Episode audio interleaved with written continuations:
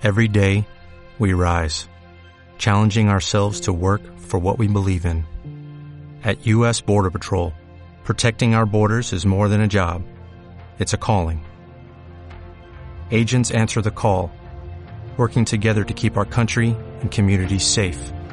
If you are ready for a new mission, join U.S. Border Patrol and go beyond. Learn more at cbp.gov/careers. Un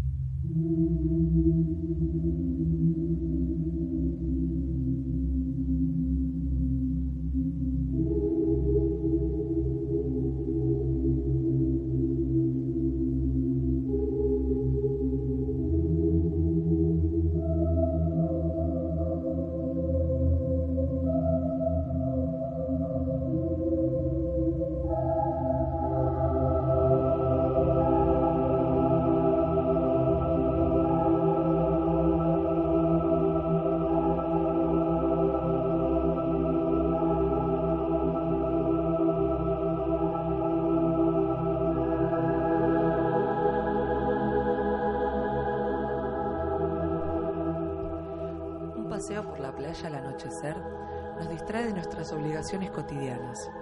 Mientras disfrutamos de la brisa del mar, el viento y la arena bajo nuestros pies descalzos, miramos el cielo contemplando su vastedad.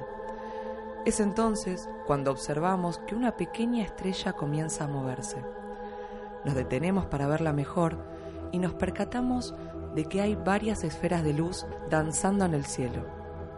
Al principio pensamos en luciérnagas, pero una de ellas se acerca a nosotros, permitiéndonos calcular su tamaño en unos 30 centímetros de diámetro.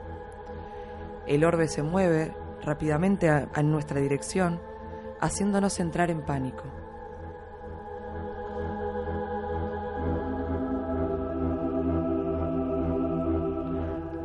Corremos en la oscuridad de la playa mientras la luminaria se nos aproxima.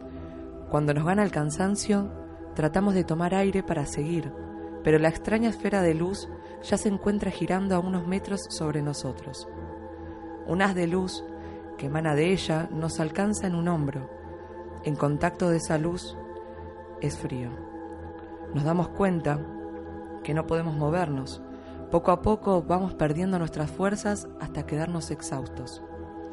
Cuando creemos que nos vamos a desmayar, el haz de luz se retira junto con el orbe.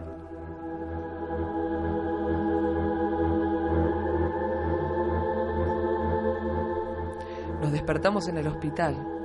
El doctor señala la extraña marca en nuestro hombro, que es similar a una quemadura, pero con varias perforaciones del tamaño de una aguja. Nos informa que perdimos mucha sangre, a pesar de que no presentábamos heridas ni se encontraron signos de violencia a nuestro alrededor cuando nos encontraron.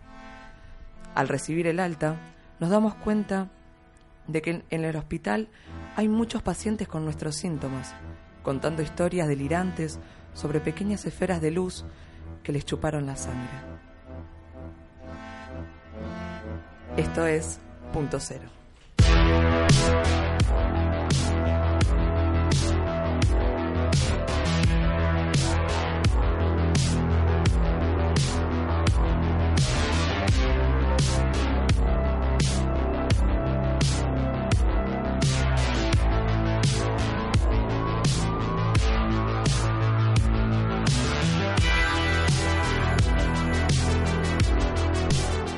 Bienvenidos a Punto Cero. Les damos la bienvenida a todos nuestros oyentes en esta nueva edición de este hermoso programa.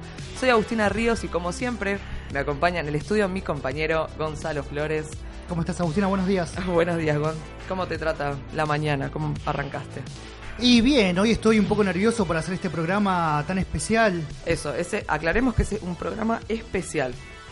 Vamos a hacer un monográfico con respecto a un libro del autor John Keel que se llama eh, Las profecías del Mothman, de, Mothman Prophecies. Em, teníamos pensado, habíamos pensado, que lo, lo anuncié bastante en el programa, hacer un especial sobre John Keel, pero es tan abarcativo, es tan es tanto lo que hay para hablar de él que me pareció, va, nos pareció a todos más estructurado hablar solamente de, este libro en particular y después tal vez en sucesivos programas contar un poco más sobre sus experiencias y el resto de los libros que escribió. Ok, ahora John Keel, eh, periodista, escritor, eh, omnílogo o ufólogo, u ufólogo, digo, pregunto. Sí, eh, es lo mismo, en realidad ufólogo y omnílogo, o sea, Omnílogo es el, aquel que estudia los ovnis y ufólogo, ufologist sería la, palabra en realidad, el ufólogo sería la castellanización. Es el que estudia lo mismo, que es los UFOs, los objetos voladores no identificados. John Keel tenía la particularidad de que no se reconocía a sí mismo como omnílogo. Él primero que nada decía que él en realidad era fortiano, porque este término abarcaba más todo lo que es el campo paranormal que él estudiaba pero muchas veces también se presentaba como demonólogo, porque él tenía la idea de que todos los fenómenos paranormales tenían que ver más con la demonología que con, otra, con otras cuestiones. Y vamos a hablar un poquito de eso a lo largo del programa, porque este, este libro en particular, Las profecías del Mothman, si bien eh, el Mothman, el hombre polilla, es un cripto muy conocido para la gente que está versada en el tema, tiene muchos aspectos y cuestiones de carácter daimónico que vamos a ir desarrollando. Eh, John Keel escribió muchos libros a lo largo de su carrera. Eh, los tres más importantes serían este, Las profecías del Mothman. Después su segundo libro, que se llama eh, UFOs Operation Trojan Horse, OVNIS Operación Caballo de Troya, que mm, lamentablemente no, el único, creo, de hecho creo que el único libro que está editado en español es el del Mothman, el resto no están editados en español. Operación de Caballo de Troya, tú yo tuve la suerte de conseguirlo en inglés y habla del fenómeno ovni, de, cómo se surgen las oleadas de ovnis y de todos los fenómenos que hay alrededor. Muchos ovnílogos no cuentan cosas como por ejemplo que al mismo tiempo que una persona está viendo un ovni, en su casa está sucediendo un fenómeno poltergeist y cosas por el estilo. Y en este libro ya habla de esa, de esa conexión entre los fenómenos ovni y de humanoides y de cómo se relacionen y de cómo mm, son tan similares a eventos pasados donde se manifestaban hadas o demonios.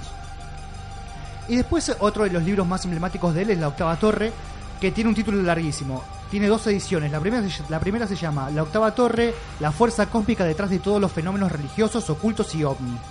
Y el segundo título que le puse en una posterior edición es La octava torre sobre ultraterrestres y el superespectro. Este es un libro del 75, del año 1975. Y ya hablaba de esta idea de los ultraterrestres.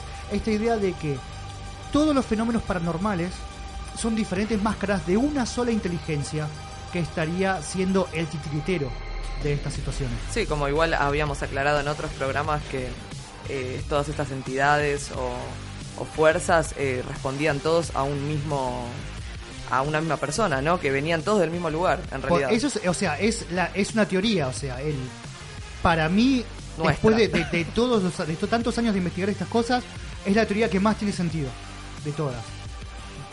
Ok, antes de seguir, eh, recordar, eh, vamos a, a, recordar nuestras redes sociales para que nos puedas dejar una pregunta, un comentario, alguna duda que se te pase por la cabeza en Instagram, arroba punto cero radio, Facebook punto cero.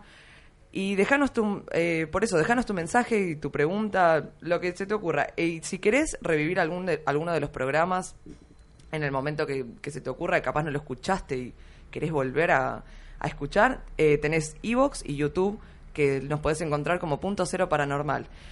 Pero eh, también vamos a aclarar que tenemos que en nuestra cuenta de mail eh, nos llegan bastantes preguntas y bastantes comentarios de, bueno, de ustedes, nuestros oyentes, pero hay alguien en particular que nos escribe siempre. Eh, se llama Gabriel Molina, es de Salta, y tiene una pregunta. Em, ¿Qué evidencias hay de la existencia de los um, eh, Umunaki? A ver. Gonzalo. Anunnaki. Anunnaki, disculpen. Anunnaki. Anunnaki. Em, ¿Qué evidencias hay de la existencia de los Anunnakis? A ver.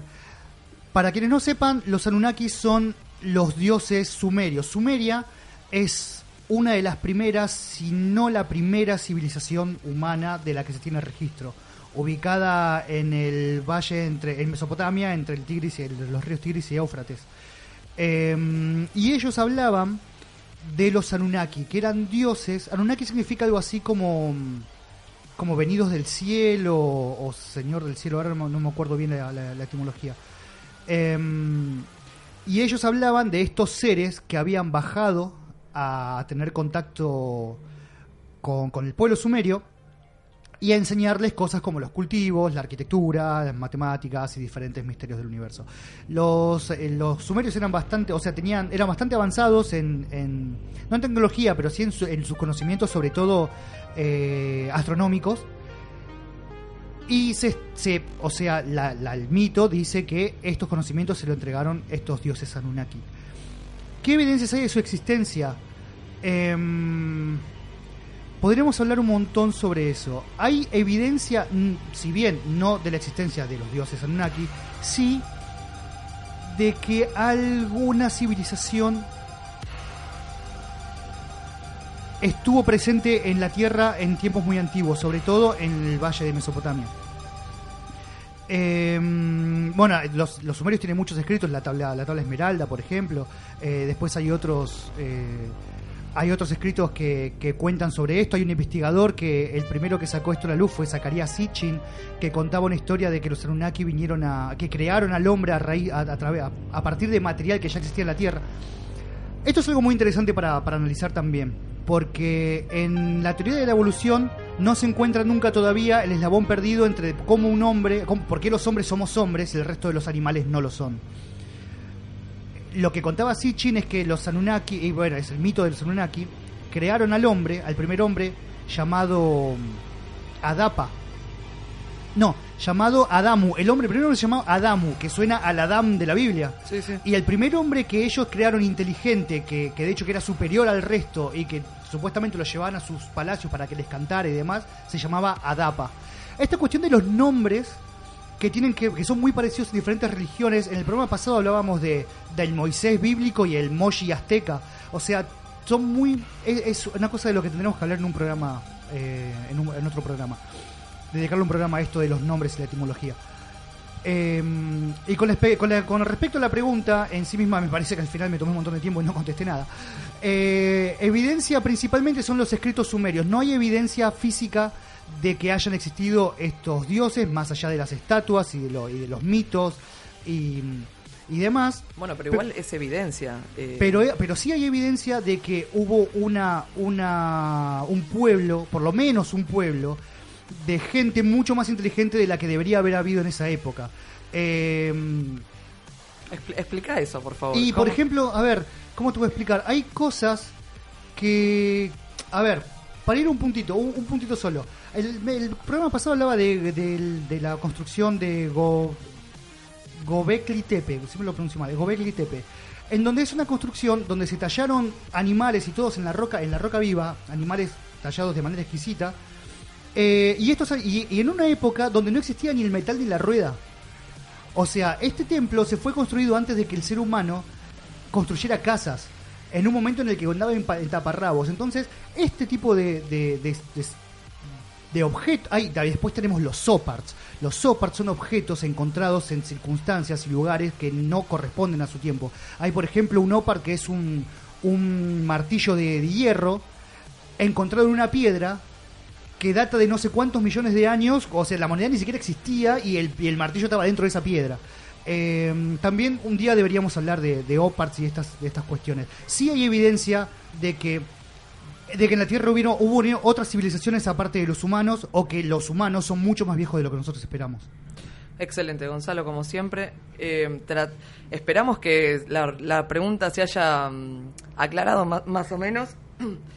Y bueno, eh, para, el próximo, para el próximo bloque tenemos eh, un fenómeno eh, monstruoso, ¿no? Si se quiere, ¿cómo, cómo lo describirías vos? Y sí, vamos a hablar Es- un poquito de esta criatura Mothman, una criatura de pesadilla que se apareció Crea- en ahí está. 1966. Criatura de pesadilla en Virginia. Eh, vamos a una pausa y enseguida volvemos con más punto cero.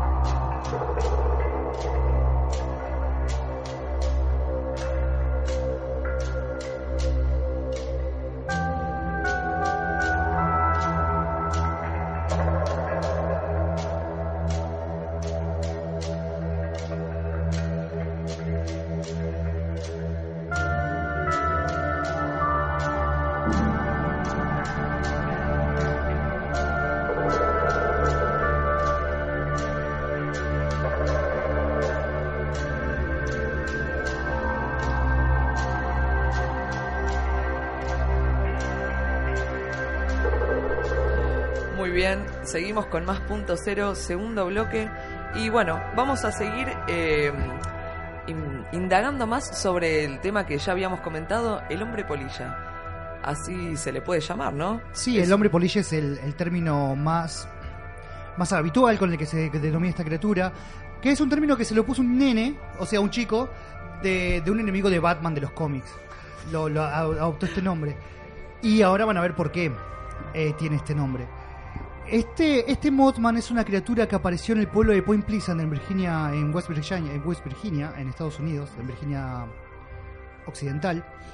Y en el año, entre el año 1966 y 1967. El libro de Mothman Prophecies de, de Kill cuenta esta historia y cuenta principalmente las experiencias que él tuvo al respecto. Porque esta criatura fue el prefacio de todo lo que iba a pasar después en Point Pleasant. Realmente ese pueblo se convirtió en un pueblo maldito en ese momento. Y, acá vamos a hablar de todo lo que tiene que ver estas criaturas daimónicas y, demás. Este Mothman es una criatura que se la describe como mm, al uno, o sea, con forma humanoide, alto, de alrededor de dos metros, con unas alas de una envergadura de enorme, también de alrededor de, de otros dos metros también. Y siempre se lo describe la gente, siempre se lo veo, o casi siempre, de noche, y lo describen como una criatura sin cabeza y que en el pecho tiene dos enormes ojos rojos luminosos. Eh, parecido a un búho o a una polilla. ¿Sabes qué? Eso te iba a decir. Eh, había leído que también eh, había gente que lo confundía con una gárgola, pero por lo que estás contando, si no tenía cabeza, gárgola no. Y bueno, en realidad, eh, sí, las gárgolas son animales. ¿Querés hablar de gárgolas? Vamos, a, vamos, a, vamos a extendernos. Hay demasiada información. Sí, no, un día podríamos hablar de gárgolas en realidad. Bueno, mirá, la- ¿sabes lo que es una gárgola en realidad? En, la, en, en lo que es el ocultismo, una gárgola es una criatura nacida de una relación sexual entre un hombre poseído por un demonio o una mujer poseída por un demonio y un animal. Y de ahí nacen estos, estos criaturas monstruosas que también tienen una forma a veces quimérica. Eh, un día podríamos hablar de eso. Un día vamos a hablar de ese tipo de cosas. por favor, por favor te lo pido. Bueno, el primer avistamiento del Mothman que, mm, que digamos que da el pie a todo lo que iba a pasar después eh, sucedió el 15 de noviembre del 66. Este es el punto cero del Mothman.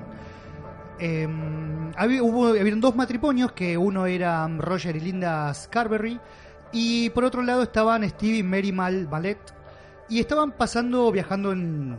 paseando en auto este, en la zona. en una zona de Point Pleasant. O sea, Point Pleasant es un. eh, eh, John Keel lo describe así. Es, una, es un lugar de, de muy pocos habitantes donde hay alrededor de 100 iglesias, iglesias y no hay ningún bar. O sea, básicamente es un lugar, en esa época por lo menos no había, no había nada para hacer. Y era un lugar surcado de bosques y demás. Y estaba esta zona que se la conoce como la zona TNT. Que era un lugar donde habían diferentes, no sé si llamarlos silos, es muy exagerado, pero diferentes depósitos de donde se guardaban pólvora y armamento que se había usado durante la Segunda Guerra Mundial. Y en esta zona TNT la gente iba a pasear, o sea, los chicos, este, las parejas y demás iban a pasear ahí. Era una ruta frecuentada entonces, no es que pasaba, eh, a ver, cualquiera por ahí, pasaban porque era un lugar para... Claro, era un lugar este, donde los chicos, o sea, Point Pleasant nunca fue un lugar turístico, pero la, gente de la zona, los chicos de la zona era un lugar que, frecuentaban. Eh, ya habíamos contado igual esto de que cuando se aparece alguna criatura de estas o algo así, siempre da la casualidad de que no hay ningún otro auto, de que no se escucha el sonido de, los grillos, por ejemplo, y demás. Es uno de los aspectos del fenómeno daimónico. Eh, ¿Qué pasa entonces? Ellos ven que están a las once y media de la, noche aproximadamente y van pa- pasando por un, por un por donde hay un generador eléctrico y hay una puerta de un edificio que estaba entreabierta de, estos edificios de, de- de la zona, de la zona TNT que estaba entreabierta y era raro porque como son depósitos de, de, pólvora y demás siempre está eh, cerrado. No, no custodiado pero siempre estaban, estaban sellados. La gente generalmente no se acercaba. Y de repente ven que de la oscuridad de ese lugar aparece esta criatura enorme con ojos rojos luminosos y que empieza a tomar vuelo. Esta es una de las cosas más particulares que tiene el Mothman. Ellos describen que no son los únicos testigos que describen esto. que esta criatura eh, despega de manera vertical como si fuese un helicóptero. Y un animal de las características que tiene, un animal de 2 metros de alto, con alas de 2 metros. O sea, primero que nada, para volar debería tener alas de por lo menos 3 o 4 metros. Y segundo, que las aves generalmente lo que hacen es tomar carrera, ir corriendo y em- para empezar a alistar las alas hasta tomar vuelo. Y este Mothman no, o sea, lo que hacía muchas veces es elevarse en forma vertical. Y además, en este caso, por ejemplo, ellos están en auto, están en un Chevy, eh, y van empiezan a acelerar y empiezan a acelerar a 160 kilómetros por hora y él y cuando empiezan a ver hacia atrás resulta que el- este animal este ser los está siguiendo a la par del auto volando sin hacer ningún sonido salvo un chirrido que ellos eh, les parecía el sonido del chirrido de las ratas y volando con las alas extendidas sin mover las alas planeando junto a ellos. Hasta que, bueno, hasta que toman una curva y los por fin lo pueden despi- despistar y, y- sacárselo de encima, digamos. Pero estas características que tiene este, anim- este, anim- este ser, porque estoy diciendo animal cuando justamente creo que estas características no corresponden a ningún animal. Em, y bueno, además esta no fue, esta fue la primera aparición que tuvo y fue produciéndose apariciones esporádicas de esta criatura a lo largo de los años, de, este año, del 66 hasta el 67. Em, Es que los años 60 y los 70, si se quiere, también hasta los 70, eh, la verdad que fue un, fue como un periodo de años así seguidos que pasaron cosas. Bueno, sí, eh, sí, diferentes oleadas. Y esto que pasó del. Y esto que pasó. eh, hubo, hubo un aliado ovni también en el 66 al- alrededor del mundo. No solamente pasó esto del, del Mothman. Eh, y acá, ¿qué va a pasar? A partir de este momento, de que empieza a aparecer esta criatura, van a empezar a aparecer unos personajes que, que tal vez a muchos les, suelen por la, les suene por la película. Que, que John Kill les va a bautizar como los hombres de negro. Y de eso vamos a hablar en el siguiente bloque. Por eso, bueno. Eh, bueno, excelente, Gonzalo. Eh, ya nos spoileaste lo que va a pasar en el segundo bloque. No pasa nada. Eh, vamos a una pausa y enseguida volvemos con más punto cero.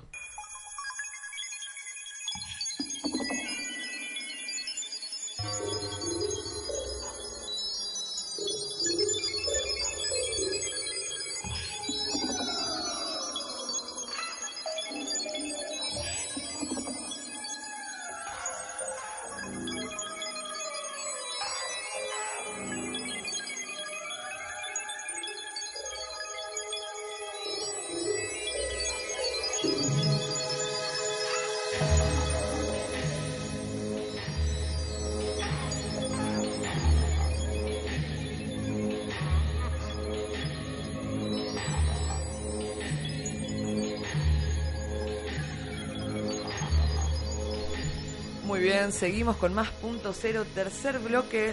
Eh, bueno, seguimos con el tema hombres de negro.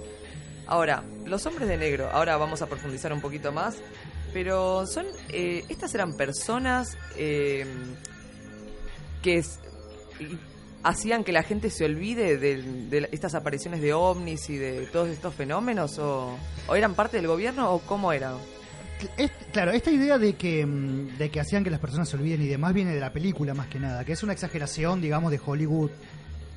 Eh, no tiene nada que ver. O sea, los hombres de negro no tienen nada que ver con lo, con lo que se muestra en las películas. Eso te iba a preguntar, que ¿tiene alguna relación con la no. película? Salvo la idea, la idea en sí.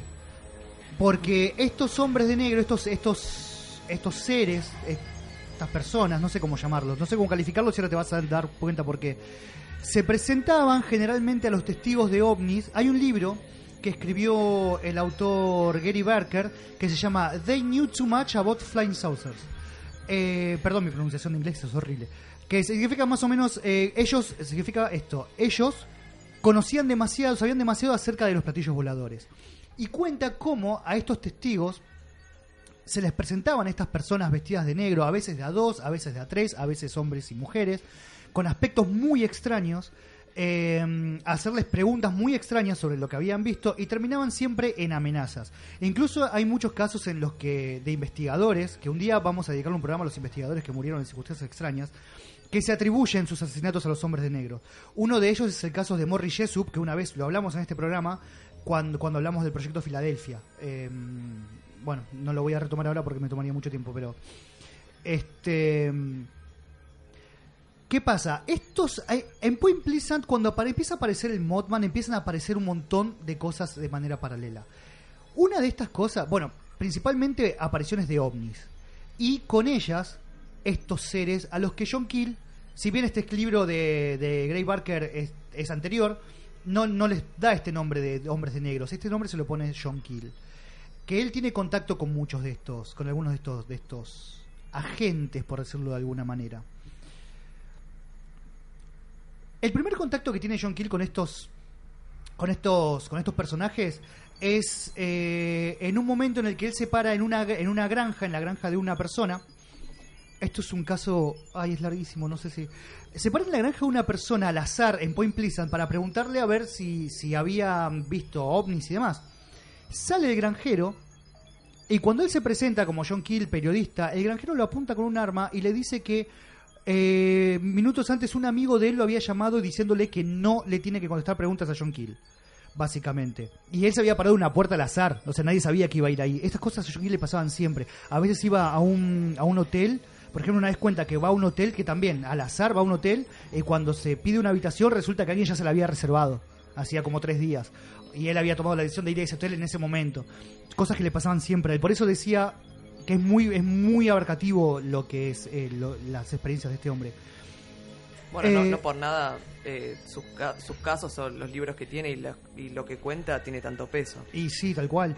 Bueno, y él contaba que, bueno, con este hombre después al día siguiente puede entablar una conversación y le cuenta que eh, después de que John Keel se fue de la casa, habló con su amigo y resulta que atendió a la mujer y que el amigo no había estado en la casa todo el día, así que era imposible que lo, había, que lo hubiese llamado eh, y demás. Y empezó a contar una experiencia que tuvo con respecto a luces y con respecto a un fenómeno electromagnético que pasó en su, en su rancho.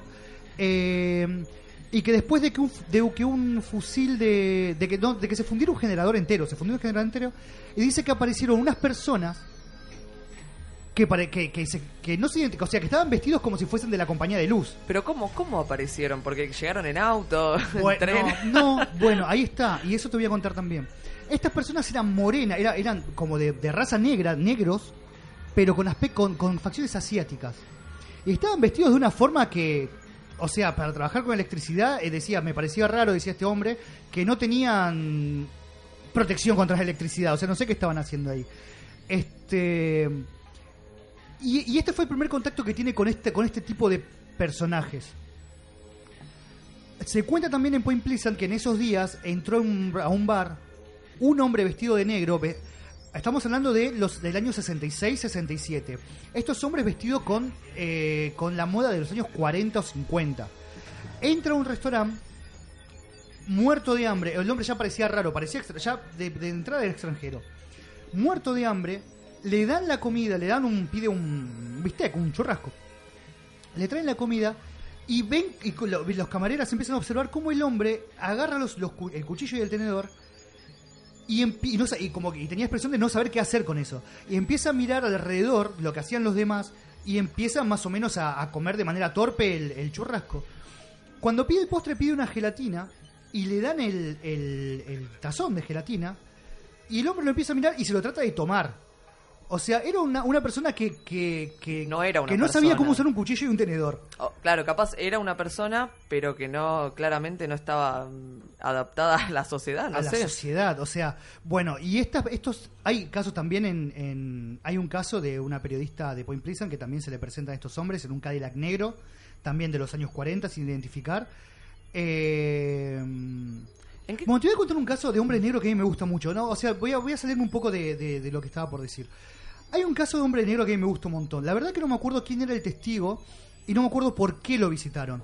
Pero eran un hombre y una mujer se eh, tocaron el timbre cuando abre esta persona resulta que afuera ve un Cadillac negro antiguo y este hombre y esta mujer vestidos todos de negro los hace pasar a la casa conversan y él, le va comentando eh, les va comentando cosas con respecto a su experiencia le van preguntando y demás y en un momento uno de estos hombres el hombre empieza a acariciarle los pechos a la mujer mientras lo mira al testigo al dueño de la casa mientras no le quita la, el- el, La mirada. la mirada y le pregunta si lo, lo que está haciendo está bien. Eh, a todo esto la mujer ni se inmutaba. Eh, este hombre se queda completamente extrañado y bueno, siguen con su entrevista, a como podían, ¿no? Y en un momento se dan cuenta como que la mujer, el hombre, el, el testigo lo que dice es que parecía que como si se le, se le estuvieran terminando las pilas. Y esto es una, eso lo vamos a contar acá en Point también pasó más adelante. Eh, como si le estuvieran terminando las pilas, este, el hombre de negro, le pide un vaso de agua, le da una pastilla a la mujer, la mujer después de eso como que se puede parar media tambaleándose y la abraza y se la, y se la lleva, la saca, este, ella no podía caminar bien, estaba como mareada. ¿Qué pasa? El hombre cierra la puerta y se queda esperando escuchar el auto arrancando o algo, las luces del auto algo. Como pasa un rato sin que pase absolutamente nada, abre la puerta de vuelta y el auto ya no está y no están tampoco los hombres. O sea, tienen esta característica. Y esta característica del vaso de agua es una, era una de las estrategias que usaban las hadas para acercarse a la gente. Claro, pasa que para entrar en ese terreno o sea, necesitamos más, más programas. Exactamente, necesitamos más programas.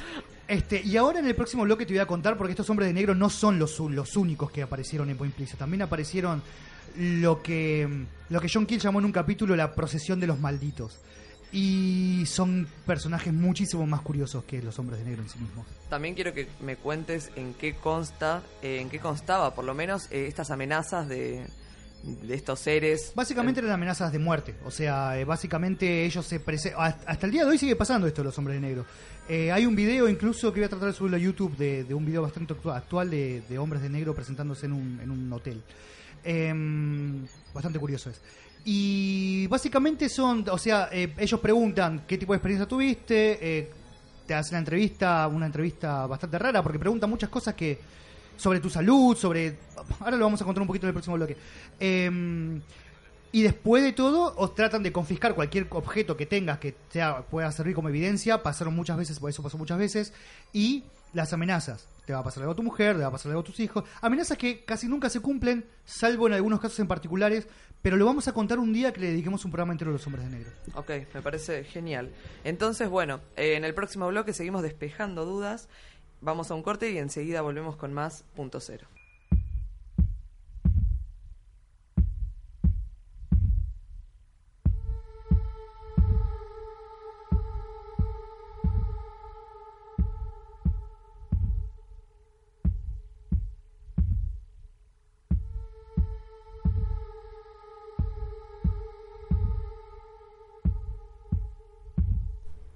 Muy bien, eh, seguimos en punto cero, cuarto bloque, y seguimos para despejar estas dudas de lo que ya veníamos hablando en el tercer bloque, que era el tema de los hombres de negro. Así que bueno, Gonzalo, te pido por favor que sigas con la, explicación de lo que eran los eh, estas amenazas que ellos realizaban. Eh, bueno, que me estabas contando un poco más o menos que eran amenazas que no se cumplían, pero en, algunos casos, bueno, sí, casi la mayoría de las veces no se cumplían. Em, el tema con, con esos investigadores fallecidos en circunstancias extrañas, en realidad tampoco a ciencia cierta se puede atribuir a los hombres de negro. Pero em, ahora estos personajes eran tan extraños y aparecieron en Point Pleasant personajes más extraños. Las apariciones del Mothman terminaron en la Navidad cuando un puente, que es el puente, el Silver Bridge, eh, colapsó en Point Pleasant y murieron 46 personas. Eh, cayeron todos los autos al, al, río eh, y murieron 46 personas. Ese fue, ese fue el final de lo que sería las apariciones del Mothman. Después de eso no se lo volvió a ver. El Mothman entonces fue, para dejarlo claro, es como una leyenda urbana, porque después no volvió a aparecer y y bueno, más que leyenda urbana eh, y, entre comillas, leyenda y urbana. Sí, se, y sí, se podría denominar así. No hay evidencia física de su aparición, salvo todos los testimonios, que son un montón. Claro, salvo los miles de testimonios que hay. Sí, no hay evidencia. Este ¿Y qué pasa? Empiezan a aparecer bueno, cuando pasa lo del puente Silver Bridge, empieza a aparecer un montón de gente, de, de, periodistas y demás de todo el país para cubrir esa noticia, porque es una noticia importantísima. Eh, y empiezan a aparecer estos personajes extraños que John Kill denomina los malditos.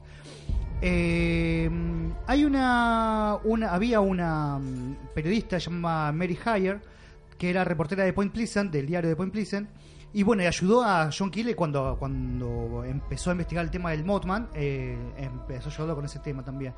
Bueno, y en enero del 67 una persona entró a la oficina de Hire, que estaba enfrente del juzgado del, de Point Pleasant. Y lo describe como un hombre que medía alrededor de un metro y medio, un metro cuarenta. Tenía unas, eh, mm, unos anteojos gruesos, oscuros. Dice que tenía una mirada hipnótica también. Y que le llamó la atención de que el hombre vestía una camisa azul, solamente una camisa azul con manga corta y unos pantalones también azules, eh, en un invierno que hacían 10 grados afuera. Raro. Entonces ya empezamos así. Eh, bueno, el hombre dice que contaba una historia que era completamente inconexa, que no, no se entendía mm, lo que quería decir, pero que tenía dificultades para hablar, pero que parecía... Bueno, y en un momento ella le extraña tanto que llama a, una, a un compañero para para que esté él también, o sea, mirá, tengo un nombre acá, ¿me entendés? Que entonces lo llama para que para que él también sea testigo de lo que está pasando porque ella no da crédito de lo que está sucediendo. Y resulta que este hombre empieza a contar que llegó hasta Point Pleasant haciendo autostop y y parecía que él sabía más de Virginia Occidental que ellos mismos, o sea, el, el hombre sabía un montón sobre la región. En un momento dice que toma un bolígrafo y un, un- una lapicera. Y era como la primera vez que vio una lapicera. El hombre dice que se quedó completamente extrañado mirando el- el- la lapicera. Y esta periodista Mary le, le dice, le- se le- si querés llévatela, o sea, te la, regalo. Pero tanto, o sea, y, Claro, y tanta- el hombre en un momento está en, en ese, en ese, mm, en ese trance, digamos, con la lapicera, y de repente se da vuelta y sale corriendo. Este, acá tenemos al primero, al primero de, de esta, de estos seres. Después que bueno, este mismo hombre, el día 9 de enero, no, este fue, este fue otro, el día 9 de enero fue otro, otra persona. Discúlpame, Sí. sal- sale corriendo. Sale y- corriendo. Y la, y la mujer que estaba ahí no hizo nada. Y no, o sea, que, o sea, ¿qué harías vos? Claro, es que yo cuando vos o sea, imagínate, estás, estás hablando con una persona que ya de por sí es extraña, el tipo ya de por sí es completamente raro. Sí. Se queda mirando en la lapicera como si fuese un nene. De repente se da vuelta y sale corriendo, ¿vos qué haces? Es que todos los casos que vos traes y que contás, siempre me imagino que por qué, por qué ellos, eh, por qué la gente, el, com- el común de la gente, lo primero que atina es a correr o a irse del lugar. Yo personalmente creo que me quedaría, o aunque sea, Yo me también que hablar. me quedaría, pero no sabemos en qué situación estaríamos, o sea, Claro, sí, es verdad, ¿no? ese, ese también es el tema. Habría que estar. Después tenemos, mira, el caso del 9 de enero de otro personaje que se llama el señor Tiny. Tiny significa pequeño. Sí. Y mirá que esto va a tener una otra connotación. Eh, apareció en la casa de, de la familia Christiansen, en la localidad de Wilwood, ahí en, en Nueva Jersey. No, esto fue en Nueva Jersey. No fue eh, en Point Pleasant, no fue en Virginia. Eh, ¿Y qué pasa? Esto, estas personas habían sido testigos de un avistamiento de ovni, entonces eh, se habían mudado hace poco mm, su teléfono y dirección no estaban en la, en la guía telefónica. Y eso es una cosa que también pasa muy seguido. O sea que a John Kill tiene muchos casos de esos. De estos hombres que llegan al lugar específico cuando no deberían poder llegar a ese lugar. Este. mm, Bueno, a las cinco y media de la tarde se presentó y preguntó por el padre de la familia Edward y dijo que habían, que habían eh, heredado una fortuna. Y les empezó a hacer preguntas. Y las preguntas incluían preguntas sobre su salud, sobre qué autos habían tenido, a qué escuela habían ido, los miembros de su familia, cosas que no tenían mucho sentido. Este y eh, bueno, estaba vestido, ya empezamos con las rarezas. El tipo estaba vestido con un gorrito mm, del estilo ruso con visera negra, tenía un abrigo largo también, este que parecía estar hecho de, de, mm, de lana, ¿viste? De tejido fino. Se presentan raros a propósito igual. Raros, decimos raros para, para poner una palabra al, a lo que es esta anormalidad que te aparezca una Bueno, persona así. Es probablemente que se. Que, yo tengo otra teoría sobre eso, pero no voy a hablar de eso ahora porque ya lo dije muchas veces en realidad. De que estos, estos seres eh, como que buscan la forma de manifestarse en nuestro mundo y a veces es como que no queda. O sea, imagínate que vos vas a África y te vestís del león para mezclarte con los leones. Los leones van a decir: ¿esto qué pasa acá? No es- no, esto no es un león. Me parece Sí, que tiene que ver por ese, por ese lado va la- el asunto. Bueno, dice que tenía. Escucha. Tenía el pelo negro meticulosamente cortado al rape, ¿no? Pero también tenía pelo un poco largo, o sea, como si tuviera la cabeza afeitada y en algún lugar estuviera creciendo pelo. Salvo en una parte de atrás que tenía un círculo perfecto rapado, el hombre. Eh, dice que la nariz y la boca parecían normales, pero que los ojos eran grandes y saltones y que parecía que en uno, o sea, le daba la impresión de que un ojo era de vidrio, pero se movía, o sea, pero se movía, pero no al compás del otro. era como, como ya creepy, totalmente creepy. ¿Sabes lo que me lo que me llama la atención o, lo que me pregunto siempre que pa- aparecen esta- estas personas así raras? Digo, ¿alguien para mí los prepara? O, no sé, los prepara como puede y dicen, bueno, eh, esto es un prototipo, vas a salir así y bueno, arreglate. Y puede ser. Y mirá lo que te voy a contar ahora. Eh, Arline, que era la, la mujer icónica, que era la hija de- del señor Edward, descubrieron, o sea, observando al hombre, que de una de sus medias salía un cable verde que se perdía entre sus pantalones. No, no, O sea, El- el paroxismo del bizarro al límite. Bueno, y el hombre era un hombre, un, un hombre alto, enorme, que se llamaba el señor Tiny, el señor pequeño, se presentó así. Este. mm, Y bueno, le preguntó por toda esta gente, o sea, le preguntó un montón de cosas para ver si él era eh, Edward el heredero, que al final resultó que no había heredado nada, obviamente. Este. mm, Bueno, y después de los cua- 40 minutos más o menos duró la entrevista, que él había dicho que la entrevista iba a durar 40 minutos, el hombre se despidió y se fue en donde? En un Cadillac negro Otra vez. otra vez. Tenemos este dato. Em, ¿Qué pasó? Que un par de días después había un restaurante en Point Pleasant que se llamaba Tiny's, en donde tuvo aparición el Mothman. Pará, eh, para dejar claro, el Mothman entonces en un momento desapareció y ahora volvió. No, no, esto fue, esto, esto. fue, esto fue antes de que desapareciera. Ah, o sea, ok, esto fue, esto fue antes, sí, sí, sí. Claro, pero yo te había dicho antes lo, de, lo del señor, lo del, lo del petiso este. Eh, claro, no, esto fue antes de la caída del Silver Bridge. El Silver Bridge, claro, esto fue en el, en el 67, el Silver Bridge cayó en el en la Navidad del 67, claro, yo me equivoqué ahí. Este, ahí fue cuando empezaron a aparecer los, las periodistas, pero bueno, estos, estos tipos empezaron a aparecer antes. Y bueno, hay un montón más, está, hay un montón de, de- seres. Hay una, una que apareció que decía que era la reina de los búhos y no sé qué, contaba, qué historia contaba. Y había otra que era Mr. Apple. Este Mr. Apple es uno de los más interesantes de todos, que no tengo tiempo de contarlos todos. Eh, el caso con Mr. Apple es muy, muy interesante porque parecía un caso de contactado, de contactado de extraterrestre. Eh, muy interesante. Eh, yo le dedicaría un programa a cada uno de ellos. Te juro por Dios. Pero el que más interesante de todos para mí es una persona. Porque otro de los fenómenos que empezaron a aparecer en Point Pleasant fueron las llamadas telefónicas extrañas.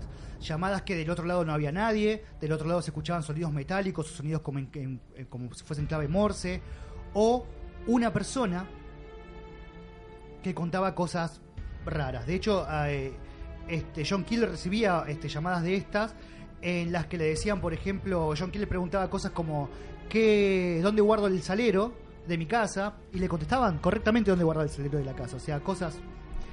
Y el personaje más interesante, a mi parecer, más interesante de todos estos que aparecieron, de todos los malditos, es eh, Ingrid Colt. Es, una, es, un, es un hombre, podemos decir, es un Sí. hombre, No nos dejemos guiar por el nombre. Sí. Este. No, y por su aspecto tampoco no nos dejamos mirar. Sí. Principalmente. Eh, bueno, y se, la- y se apareció por primera vez a un hombre que se llamaba Goodrow, que era un comerciante de electrodomésticos. Eh, esto fue el 2 de noviembre de- del 66, el año anterior, cuando recién empezaron a aparecer la- el Modman. Bueno, la primera aparición del Modman fue el 15 de noviembre. Eh, Mr. Cold apareció un poco antes en Point Pleasant.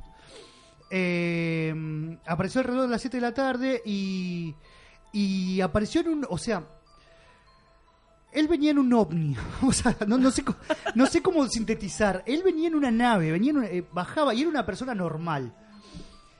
John Keel investigó algunas huellas de los lugares donde apareció Mr. Colt y resulta que parecían, eran muy similares a las huellas que, mm, que la NASA mostraba que habían los que dejaban los astronautas en la Luna. Y esta persona, eh, decía que, mm, que llevaba una ropa, que tenía, que llevaba una ropa bajo del abrigo, de una tela que era muy similar. Él había visitado la NASA en un momento y se trajo una muestra de, la, de, de tela de donde, de cómo hacían los, de la que hacían los, trajes de astronauta. Y dice que la ropa que tenía debajo del abrigo era muy similar a la que, mm, a, esa, a esa tela. Eh, este señor Cole apareció muchas veces a diferentes personas. De hecho, a John Keel no se le apareció, pero sí le hablaba por teléfono. Y a una persona la llevó a su, a su nave. Hay, una persona que dice que incluso lo llevó a su planeta. Porque él hablaba de que venía de otro planeta, de que venía de otro lugar. Y a esta persona en particular que voy a contar, la, llevó a otro país. No me la verdad que no me acuerdo cuál ahora, porque ya se me terminó el tiempo y estoy, estoy, estoy en tiempo extra ya, tiempo suplementario. Pero contaba que el objeto adentro, pare- o sea, era un lugar que parecía más un depósito. Había cajas, había camas literas, era un lugar completamente normal adentro. No tenía tecnología, no tenía nada. Sí, no es como lo que nos cuentan, capaz que capaz ves botones raros o máquinas eh, Exactamente, nada, nada. O sea, era algo completamente hasta decepcionante de lo que uno podría ver adentro de un ovni. Eh, lamentablemente se nos terminó el programa, ya no puedo, ya, te digo, a, a Apple y a Mr. Cole creo que les dedicaría un programa a cada uno y me parece que lo vamos a hacer. Lo, eh, lo último para cerrar, no me cabe ninguna duda que a la gente, que a las personas que están designadas para que les aparezcan estos fenómenos o que le aparezcan estos seres, eh, tienen un porqué. Para mí no es que los eligen al azar. Eh, John Keel cuenta en este libro que hay a veces personas con las llamadas telefónicas extrañas o con o desde la señal de radio y demás que les asignaban números. Había personas, había una, una mujer, por ejemplo, que cuenta que está manejando y le dicen, vos sos la 496, así de la nada, una voz No. que ella escucha desde el lado de ella. Y John Keel dice también, este claro, pero ¿por qué 400 y pico? Siendo 6 mil millones de personas, tiene que haber alguien que sea el 2 mil millones, 553 millones, 256 mil 25. Y no, o sea, siempre los números eran de dos cifras o de tres cifras, y esto pasó a lo largo de todo Estados Unidos, pasó mucho también en Point Pleasant, en esta época. Eh, ya te digo, quería hacer un especial de John Keel, es imposible, Está- es, es imposible, es imposible. Hay mucha, hay demasiada información y demasiados testigos, demasiados testimonios, hay de todo en realidad. Bueno, para cerrar, y lo último, rapidito, decime eh, qué, para vos, ¿qué es John Kill? O, o- Eh, John Keel, eh, ¿cómo explicarte? John Keel para mí es Maradona. Claro, A ver, sí. Por decirlo de una manera. Él es un hombre, eh, me parece que de, de los autores que más influyeron en mi forma de pensar con respecto a esto fueron él y el español Salvador Freixedo, que también un día vamos a hablar de él. Eh, lo quiero hacer antes de fin de año, que ya nos quedan pocos, poqui- poquitos programas, Sí. alrededor de 7 8 programas para terminar el año. Sí, y sí. quisiera hablar también de, de y de uno de sus libros en particular. Em, pero sí, igual hay, había muchos, muchos investigadores que pensaban así eh, del fenómeno ovni. Eh, uno de los primeros fue Jacques Vallée, que hablaba de del pasaporte Amagonia, tiene un libro que se llama El pasaporte Amagonia que también cuenta sobre esto, sobre cómo los fenómenos ovni y demás eh, son muy parecidos a los fenómenos de, que tienen que ver con, con demonios antiguos, con hadas, principalmente con hadas eh, y demás. Y me quedó mucho tiempo. Quería hacer la comparación de los hombres de negro y esta, estos malditos con las hadas y me quedó todo afuera. Ya lo vamos a hacer en otro programa. ¿Próximo programa o, los que vienen? Bueno, lamentablemente, como decíamos, nos quedamos sin tiempo para Punto Cero. Los esperamos el miércoles que viene de 10 a 11, como siempre, con la mejor información de Gonzalo Flores. Le mandamos un saludo a nuestro otro columnista, eh, Alexis, y también le mandamos un saludo a Maxi. Agradecemos a todo nuestro equipo de operación, Elian y Lourdes, eh, que siempre nos acompañan y gracias a ellos también está el programa y salimos al aire. Yo soy Agustina Ríos y fue, esto fue Punto Cero.